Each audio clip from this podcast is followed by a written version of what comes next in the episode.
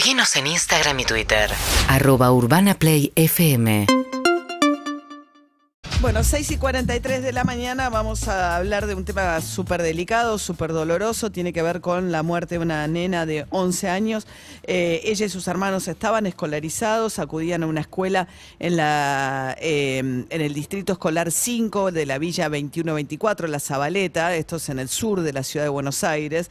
Eh, vamos a charlar con Ailén Galante. Ella es docente de esta escuela y fue docente hasta el año pasado, esta nena que falleció a los 11 años. Eh, Ailén, buen día, ¿qué tal?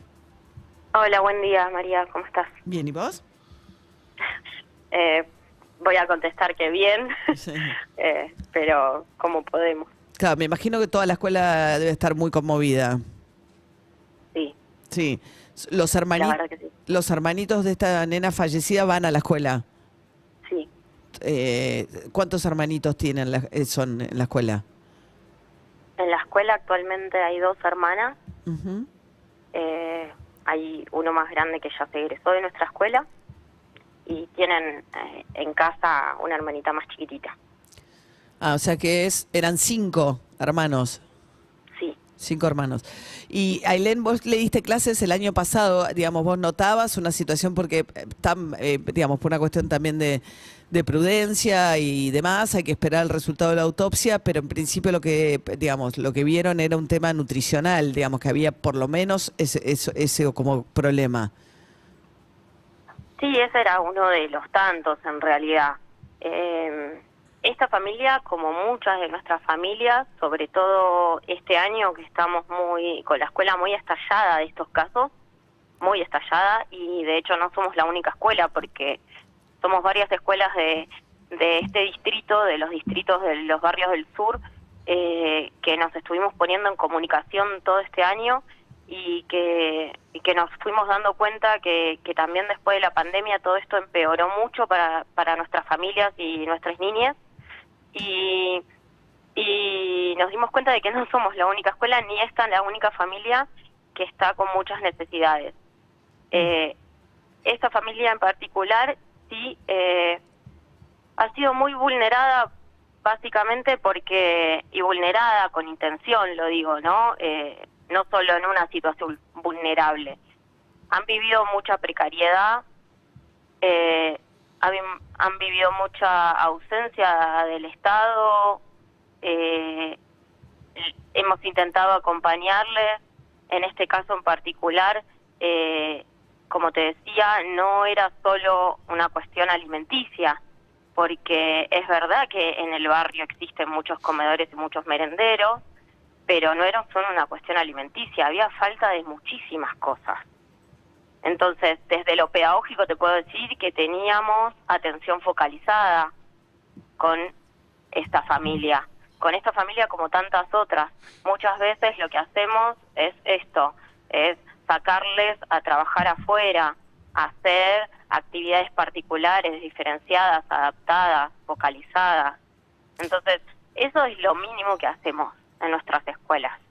Después te puedo contar que que esto que te decía, eh, desde, desde la salud en el barrio, tampoco tenemos una, una buena salud integral. Ujú. Cuando les pedimos a las alitas, por ejemplo, que, que mm, eh, den turnos a nuestras niñas porque la pandemia nos atravesó en lo más profundo y si pedimos un turno para una psicopedagoga, tenemos que esperar más de tres meses si es que consiguen turno. Mm. Está, Ailén, ¿la, la escuela está dentro de la Zabaleta? No. No, No. No, el barrio es 21-24 Zabaleta, que son casi que, te diría que tres barrios. Zabaleta está justo del otro lado. Y ustedes... Nosotros estamos en eh, como lo que sería la puerta de la 21. Ujú. ¿Hace cuánto que está esa escuela? ¿Cuántos años tiene la escuela? Sí. Ah, Ah, bueno. bueno. No, no, sé, la verdad, pero muchísimos. Ah, ok. O sea, hace un montón, pero están justo, bueno, es el de los barrios vulnerables, el más poblado de la ciudad de Buenos Aires. Ustedes están justo en la entrada. Sí, Y ahí nos decías que pasó algo con la pandemia y que están pidiendo psicopedagogas, eh, cuestiones psicológicas de los chicos, ¿notás distinto? Más- Y sí, hay muchas de... de- a, a ver, estamos viviendo una crisis socioeconómica muy fuerte y esa violencia de la sociedad se trasluce en nuestras infancias, claramente. Digo, vivimos momentos de encierro y eso nos pasa a todos, no solo a las niñas de las villas. No, Eh, claro, no, no, no, es un fenómeno muy generalizado que todavía no tenemos como de lo que no nos damos mucha cuenta. No, Eh, no lo mencionamos claramente. Estamos hablando con Ailén Galante. Ailén es docente de una escuela, como nos acaba de relatar, eh, ahí en la, en la puerta de entrada este, de la zona de la 21-24 de la Zabaleta. Y vos fuiste, Ailén, docente en tu grado, vos das, sos maestra de grado. No, mira, yo en realidad trabajo en, en un programa que se llama Maestro más Maestro, que lo que hace es trabajar con la alfabetización específicamente. Entonces yo trabajo en pareja pedagógica con las maestras de grado y alfabetizo con ellas. Ujú. Entro al aula en prácticas del lenguaje y hago atención focalizada a, a niñez en trabajos con adaptaciones. Y esta, eh, eh, la chica que falleció estaba en sexto grado el año pasado. No, este año estaba en cuarto grado. Ah. El año pasado pasó de tercero, eh, estuvo conmigo en tercero y, y este año pasó a cuarto. Ah, ta- eh, tenía 11 años. Sí, Y era una, eh, era una situación de vulnerabilidad, como decías, digamos, porque lo que la escuela reportó es que había hecho una serie de alertas pidiendo refuerzo de comida. Hay que ver si efectivamente era un problema de desnutrición. Eh, uno imagina que una nena más tan grande, ¿no? Este, en, eh, como decís también, en un barrio donde si bien tiene un montón de problemas, hay comedores, evidentemente es una situación muy compleja y al- uno se pregunta qué es lo que falló en todo ese proceso, ¿no? La escuela parece haber dado un montón de alertas. desde el primer día, básicamente, porque como te contaba, ya conocíamos a la familia, ya sabíamos de la situación de la familia y, y desde el primer día en que ella ingresa a la escuela, eh, dimos la alarma institucional, o sea, estoy hablando de todos los medios, trámites burocráticos que hay que realizar para que eh, desde el Estado, desde el gobierno de la ciudad, se le prestara especial atención a un caso que sabíamos que había que acompañar muchísimo, integralmente hablando, ¿no? Porque como te decía, desde lo pedagógico lo hicimos, desde la escuela lo hicimos, pero necesitábamos un abordaje integral que desde la escuela muchas veces no podemos dar. Más No, allá de que nosotros establecemos redes con el barrio y como te decía, los comedores, los merenderos, las jugotecas, los espacios de, de, de apoyo escolar, con todas esas organizaciones nosotros establecemos lazos para que por lo menos, Usted te les avisa. tengan... O sea, evidentemente no es tarea de la, escuela ni mucho menos, pero digamos, sí al, al alertar cuando ven situaciones como de, de vulnerabilidad, pero no establecer un vínculo con los comedores. Pero en este caso iban y decían que pudieran eh, observar particularmente a estos chicos. claramente y a las familias enteras, como para que tengan por lo menos un plato de comida al día, como para que tengan un espacio donde jugar después de la escuela o antes de la escuela, para tener una relación directa entre sus coordinadores o acompañantes en esos espacios Estos y chicos- las maestras de las escuelas. ¿Estos O chicos hay viven, con, pensar, viven con la mamá? Perdonen. Sí, viven con la mamá. eh, sí, Sí. Yo lo que quería agregar es que muchas veces pensamos que como tenemos todas estas organizaciones, estos merenderos y, es- y estos comedores, con eso subsanamos una situación de mucha vulnerabilidad. Y la realidad es que no, porque el gobierno de la ciudad, por ejemplo, no te deja anotar a una familia en dos comedores. Por ende, esto significa que como mucho les estamos certificando una comida al día. Y solo una comida al día. Mm. ¿Se entiende? Pero va- Entonces, a decime. la escuela vienen y tienen medio vaso de leche con un paquete de galletitas de tres galletitas.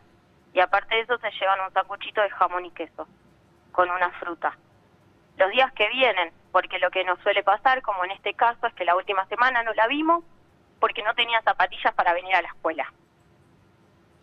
Entonces le conseguimos un par de zapatillas desde la escuela, como hacemos siempre, que pedimos donaciones, que conseguimos útiles, que conseguimos mochilas, que conseguimos ropa de abrigo. siempre que eso se necesita, la escuela lo, lo consigue de alguna forma. Entonces, lo que sí quiero contar es que más allá de este caso particular, estamos estallados en la escuela de estos casos. Y estamos cansados y no queremos que esto no vuelva a pasar de ninguna manera. Entonces estamos exigiéndole al Estado, al gobierno de la ciudad porteña, que es el distrito más rico del país, que esto no nos puede volver a pasar. Porque si desde primer grado hicimos todo lo que pudimos, la derivamos al equipo de orientación escolar, que es como el gabinete psicopedagógico antiguo que nosotros tuvimos en la escuela, eso ya no existe. Ya no tenemos acompañantes escolares constantemente en las escuelas. Ahora tenemos un equipo de orientación escolar que ayer vinieron a hablarnos y son siete personas a la mañana, siete personas a la tarde para todo el distrito quinto, que son aproximadamente 15.000 estudiantes. ¿Cómo van a dar abasto? Mm. Que me lo vengan a explicar. La Defensoría hace tres años que el equipo de orientación escolar derivó este caso en particular con urgencia. Y hace tres años que estamos esperando una respuesta.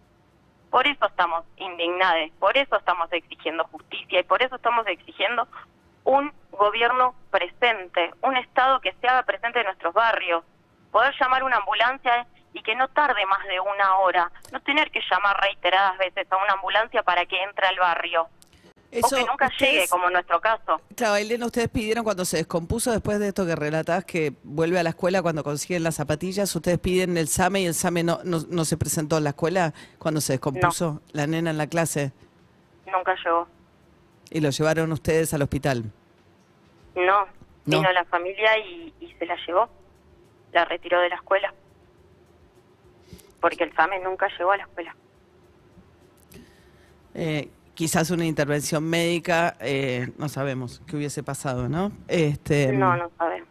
La verdad es que prefiero ni pensarlo porque Eh, Ailén Galantes, docente de la escuela este, del distrito escolar eh, de La Zabaleta, a la que acudía la nena de 11 años que eh, falleció en las últimas horas.